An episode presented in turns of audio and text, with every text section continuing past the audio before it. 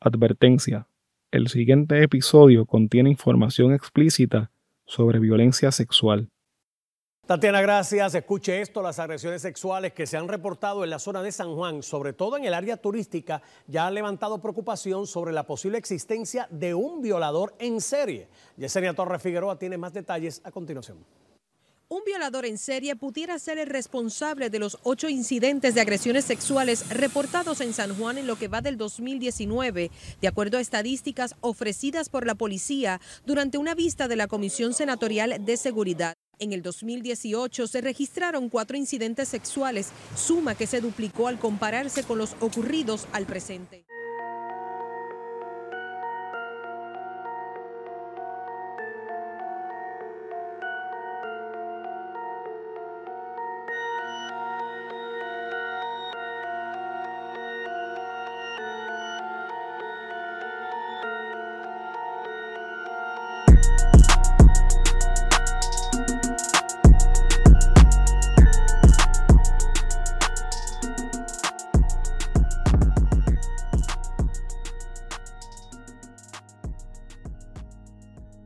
Saludos, espero que se encuentren bien.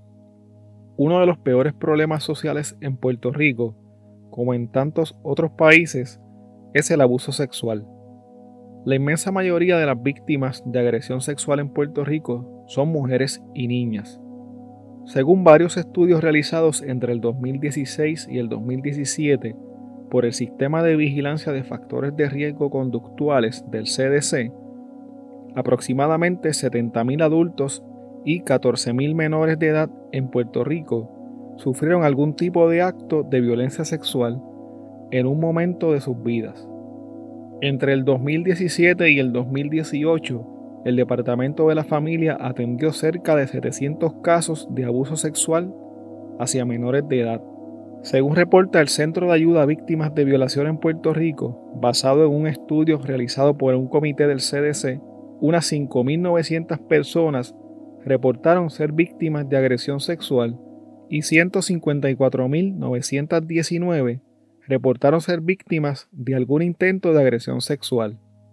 Gracias a los registros de las salas de emergencia se conoce que el 79% de las víctimas que llegan para recibir atención médica por abuso sexual son menores de 18 años.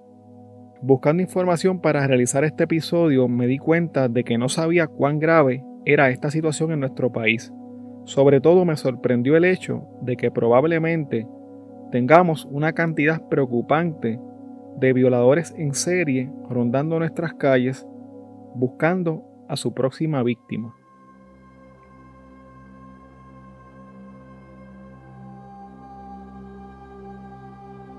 Entre el 2006 y el 2007 ocurrieron unos 7 casos de agresión sexual en el área de Isla Verde y en otras playas del pueblo de Carolina. Se cree que estas agresiones fueron hechas por un violador en serie. Algunos especialistas del Instituto de Ciencias Forenses le pusieron el nombre del violador playa.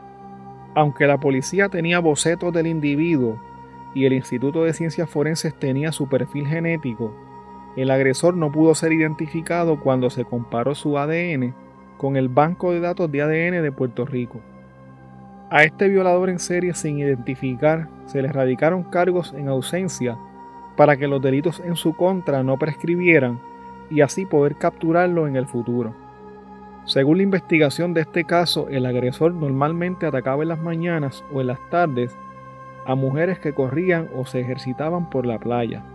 Para poder atrapar a este individuo, la policía necesita que su perfil genético llegue al banco de datos del Instituto de Ciencias Forenses con toda probabilidad será necesario que cometa algún delito nuevamente y que cometa algún error que logre que pueda ser identificado y arrestado. Una madrugada de noviembre en el 2008, una estudiante de la Universidad de Puerto Rico fue agredida sexualmente en su hospedaje ubicado en Río Piedras por un aparente violador en serie.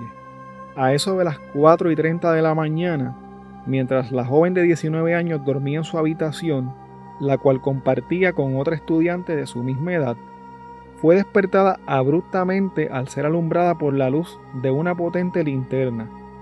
Inmediatamente un hombre desconocido le apuntó con su arma y le dijo, Si grita, voy a matar a tu amiga. Sin embargo, la joven no le hizo caso y gritó despertando a su compañera de habitación. El hombre les pidió dinero y ellas le dijeron que se llevara sus carteras, pero que por favor se fuera de su apartamento. El asaltante las obligó a ponerse de rodillas frente a la cama, tapó sus rostros con cinta adhesiva, les amarró los pies y las manos y les cortó la ropa con un cuchillo. El sujeto les dijo a las jóvenes, Este es mi trabajo, a mí nunca me van a coger. Luego las acostó en la cama y les dijo que no se iba a ir de la casa sin tener relaciones sexuales con una de ellas. El violador seleccionó a su víctima, la golpeó en la cabeza y en el rostro con la culata de su arma y comenzó a abusar sexualmente de ella. Luego de terminar su ataque, el violador cortó el amarre de las muñecas de una de las jóvenes y les dijo mientras se iba, Yo no quería hacerles daño, que Dios las bendiga. Además del terrible acto, el violador también se llevó el dinero de las víctimas, un teléfono celular y una laptop. Tan pronto las víctimas se dieron cuenta de que estaban fuera de peligro, salieron de su hospedaje y pidieron ayuda a sus vecinos, quienes llamaron a la policía. La policía de Puerto Rico tenía conocimiento de que había un violador atacando estudiantes. Según se reporta, esta joven había sido la cuarta víctima de un violador en serie que desde julio había abusado de al menos otras tres estudiantes universitarias de entre 19 y 23 años. El modus operandi de este sujeto era el mismo. Todas fueron atacadas de madrugada en sus hospedajes en el área de Río Piedras y Atorrey. La División de Delitos Sexuales de San Juan creó un perfil de este violador. Según su perfil, el hombre era agresivo, pero a veces trataba de ser amable. En ese momento tenía entre 20 a 30 años. Aunque no era gordo, era barrigón, tenía la cara redonda, era de tez trigueña clara y medía unos 5'7 a 5'9 de estatura. Algunas veces las víctimas indicaron que el individuo usaba pantalones deportivos con zapatos negros de vestir. Sin embargo, no se pudo realizar un retrato hablado del violador, ya que como parte de sus precauciones, él cubría los ojos de sus víctimas para que no lo pudieran identificar. Este violador planificaba bien sus ataques y luego recogía toda la evidencia, incluyendo los candados que rompía y los condones que utilizaba. Según el testimonio de algunas de sus víctimas durante la violación, él las amenazaba de muerte diciéndoles que no gritaran, pero no era por miedo a ser atrapado, sino porque sus gritos hacían que perdiera su erección.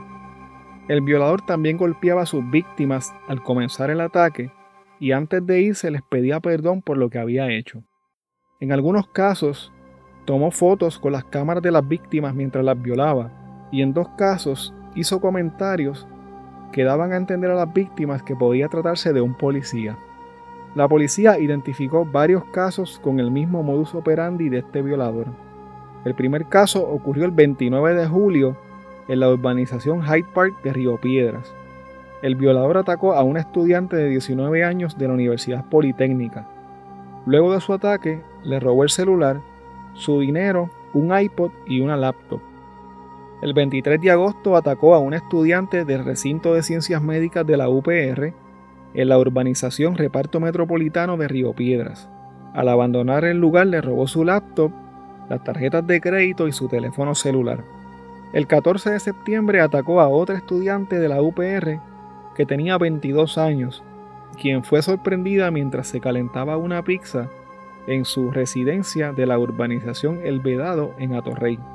Esta joven le dijo a la policía que el sujeto le permitió contestar una llamada telefónica mientras la tenía encañonada con su arma. El violador permaneció en su casa desde las 2 y 30 hasta casi las 6 de la madrugada. Luego de abusar de la joven en varias ocasiones, antes de irse, el violador se comió la pizza que la joven había calentado. En estos tres casos, las víctimas tenían compañeras de apartamento, pero las mismas no estaban presentes al momento del ataque. Según la información que pude obtener, estos casos siguen sin resolver. En agosto del 2009 se pensaba que había una ganga de violadores que operaba en el área de Carolina. Los ataques realizados por estos individuos ocurrieron en Brisas de Escorial en donde una mujer fue violada el 11 de julio, y en Altos de Escorial, en donde violaron a otra mujer el 18 de julio de ese año. Los agentes investigadores y la directora del Instituto de Ciencias Forenses entendían que se trataba de un trío de violadores en serie, aunque se llegó a pensar que podía ser más de tres los atacantes. Durante la investigación forense de estos eventos se realizaron análisis de ADN de cinco casos de violación ocurridos en los complejos de vivienda Brisas de Escorial, Altos de Escorial, La Ciudadela en Guaynabo, Vistas del Río en Trujillo Alto y la urbanización Lomas de Luquillo. Algunos de estos casos ocurrieron a mediados del 2008. Según los análisis forenses, el material genético recopilado en Altos de Escorial era idéntico al de Brisas de Escorial.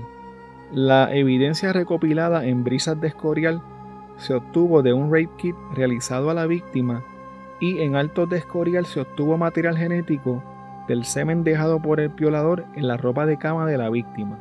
Al principio de la investigación la policía llevó a 11 sospechosos de violación para que se les hicieran pruebas de ADN, pero ninguna era compatible con los cinco casos que se estaban investigando.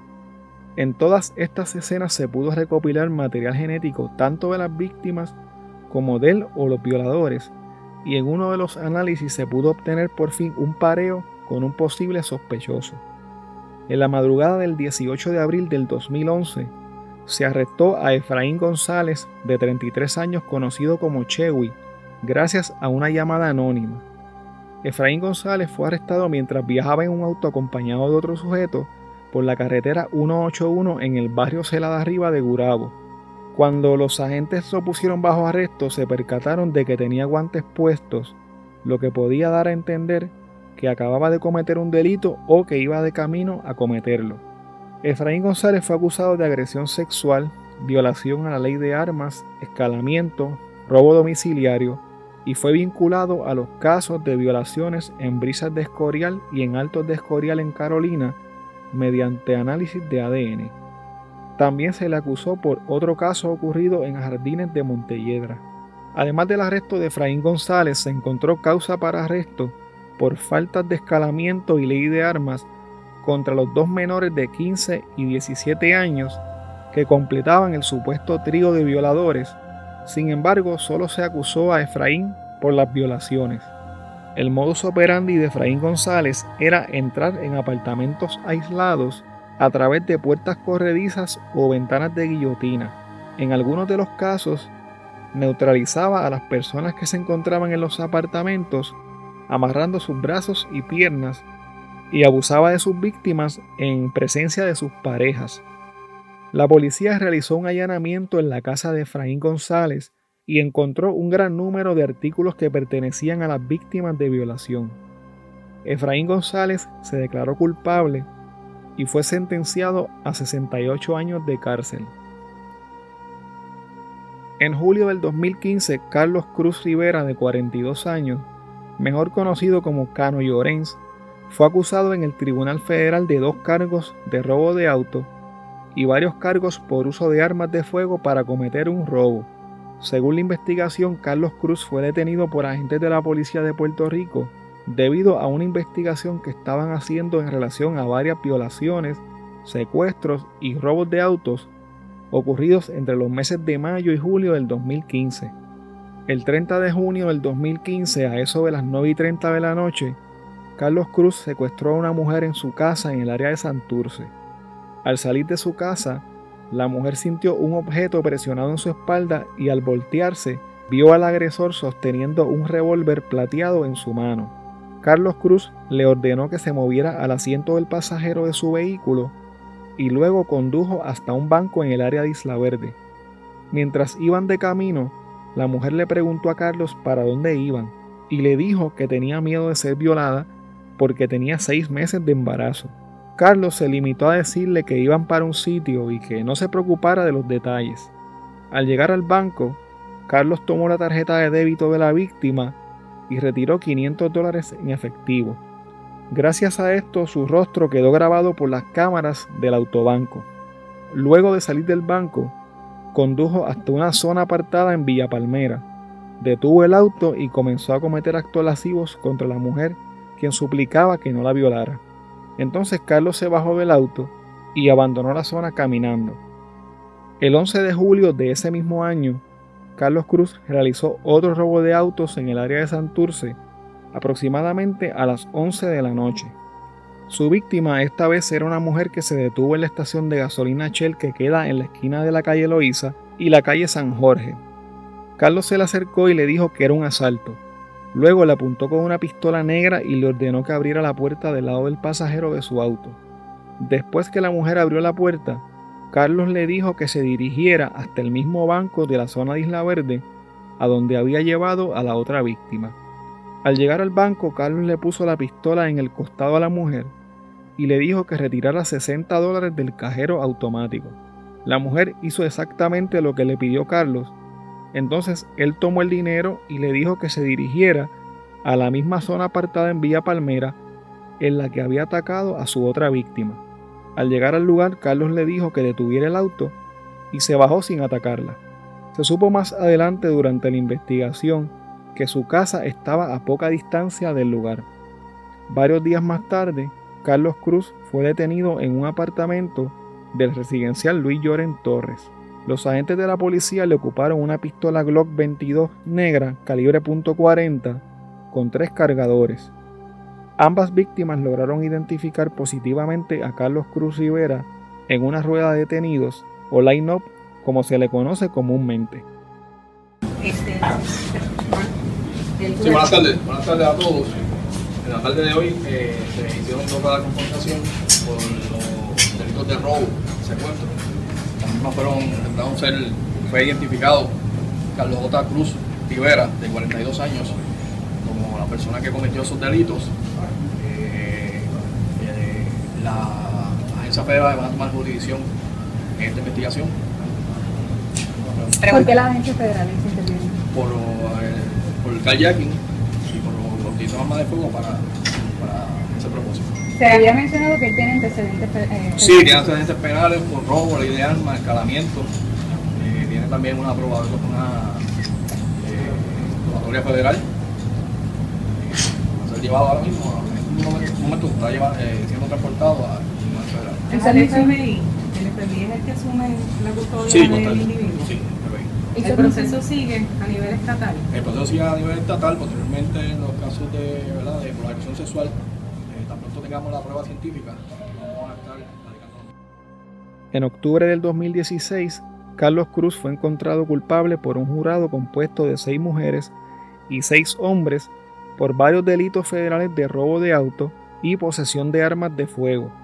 Según la información que pude encontrar sobre este caso, aunque Carlos estaba imputado de varias agresiones sexuales ocurridas en San Juan y en Carolina, a nivel estatal solamente cumple cárcel por los delitos federales por los que fue convicto. Según el negociado federal de prisiones, Carlos se encuentra en la Penitenciaría Federal de Tucson, en el estado de Arizona, y su fecha de salida es el 9 de septiembre del 2079. El último caso del que les voy a hablar hoy ocurrió en el 2017. Waldemar Martínez Ortiz, de 37 años, quien había salido de la cárcel unos meses antes, luego de cumplir una sentencia de 18 años por un caso de agresión sexual, se encontró de madrugada con una pareja de novios que hablaban frente a un apartamento de la urbanización Forest Hills y los obligó a entrar a la casa apuntándoles con una pistola que luego se supo que era falsa. Al entrar al apartamento, otro joven que estaba en la vivienda se le tiró encima y entre todos lograron desarmarlo y le dieron una paliza de tal magnitud que le tuvieron que tomar más de 60 puntos de sutura en la cabeza y en la frente. Después de inmovilizar a Waldemar, los jóvenes llamaron a la policía y le contaron todo lo que había sucedido.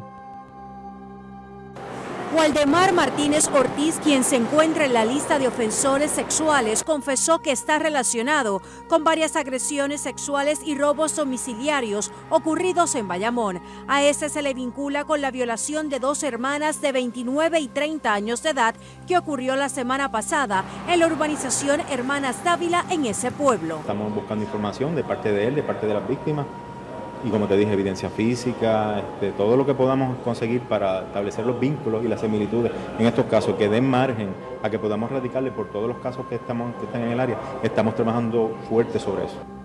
El hombre de 37 años de edad fue capturado por la policía tras un arresto civil mientras sorprendió a una pareja que conversaba en la urbanización Extensión Forest Hill en Bayamón e intentó perpetuar un robo domiciliario. ¿Está vinculado con las violaciones ocurridas aquí en Bayamón? Y con los robos que han ocurrido en varias urbanizaciones. ¿Tienes algo que decir? ¿Estás arrepentido de lo sucedido, Waldemar? Luego de su arresto, Waldemar Martínez fue acusado por varios robos domiciliarios ocurridos en Bayamón y además fue acusado por cometer actos lascivos contra una mujer en la urbanización Forest Hills. Waldemar también fue acusado de violar a una mujer y de cometer actos lascivos contra la hermana de esta.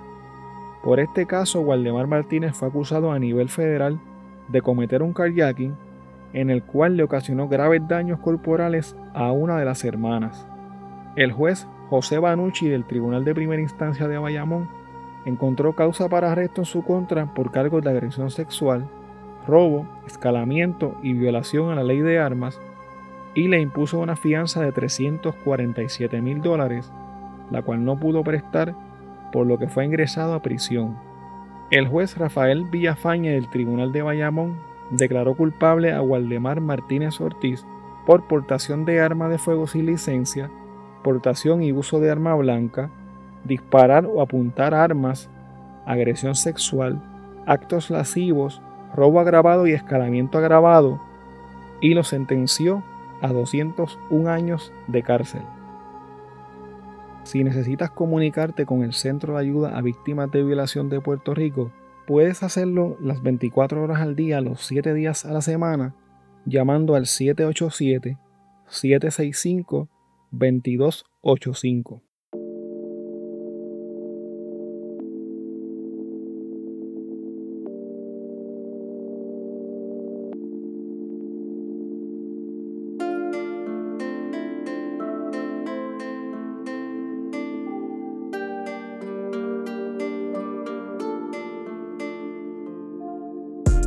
Bueno, hasta aquí el episodio de hoy. Recuerda que puedes contactarnos a través de crimepodpr.com. Síguenos en Facebook, Instagram y Twitter como CrimePodPR, en donde estaremos subiendo contenido relacionado a los temas con los que vamos a estar trabajando y sobre noticias de casos criminales principalmente. Recuerda también suscribirte a este podcast en tu aplicación favorita para podcast y compartirlo con las personas que conoces. También puedes apoyarnos a través de patreon.com diagonal crimepodpr en donde vas a tener acceso al contenido que utilizamos para poder hacer las investigaciones, como por ejemplo documentos, enlaces, fotos adicionales a las que subimos a las redes, videos, análisis de los casos, entre otras cosas que vamos a estar añadiendo poco a poco. Muchas gracias y hasta la próxima semana.